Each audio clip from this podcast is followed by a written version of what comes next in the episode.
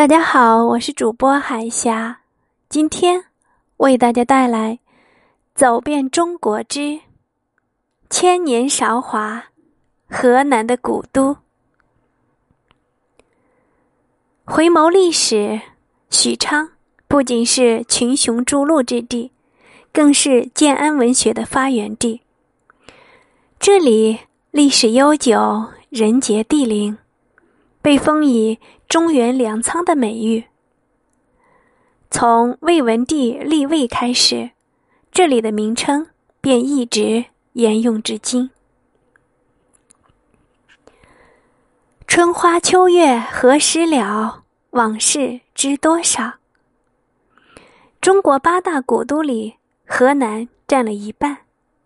无论是洛阳还是开封，再或是安阳。与郑州，单是名字便让人联想到无数的风流人物。身着黄袍的枭雄胆略，弯月挂额的凛然正气，伴着古都的厚重与深沉，一气呵成一卷生动逼真的史诗。走在安阳，置身古老却举世闻名的殷墟。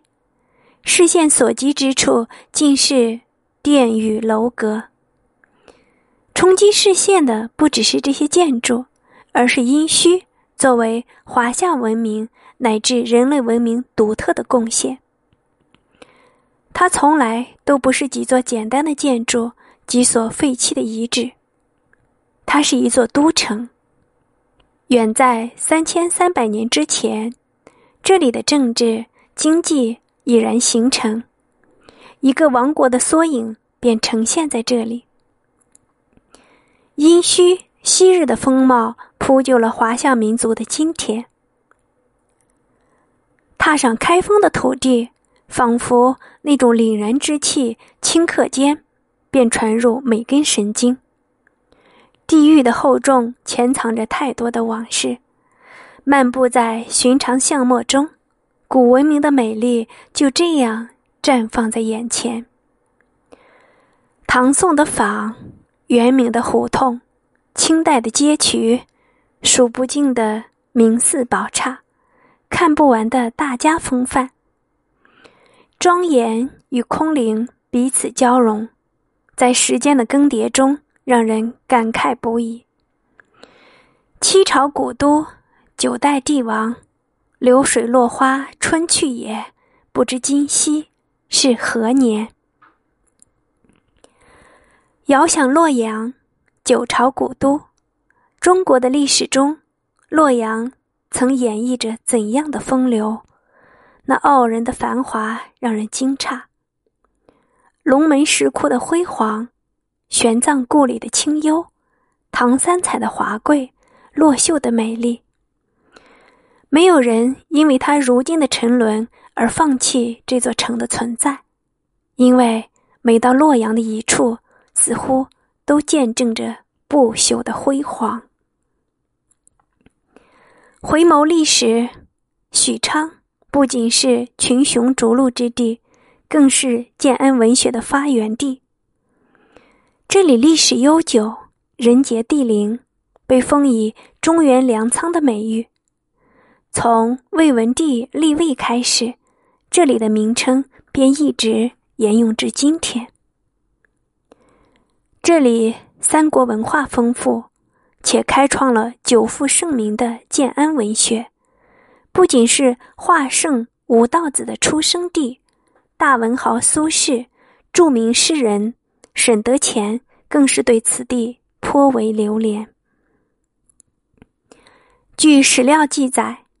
中国第一个奴隶制王朝夏代曾经建都于此，郑州。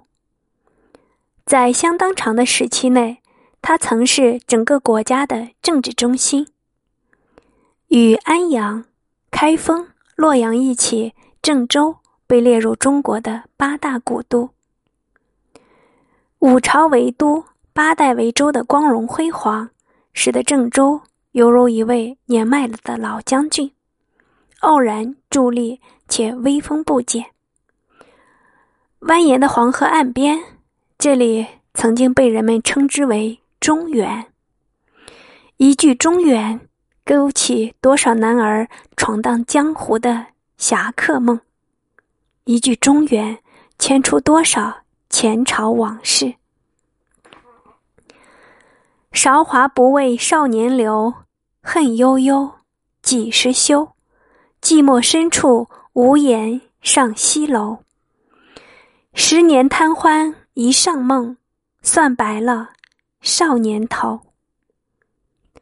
对于河南的故都，人们总难免有这样的意象在脑海中显现：白马寺的悠然钟声，洛阳城外的。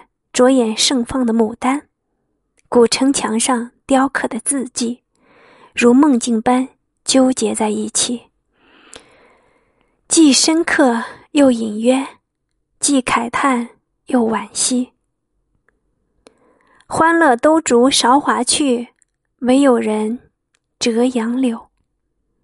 当韶华逝去，折一枝杨柳，送一份思念，记得。曾来探望过，感受过，融入过，便已足够。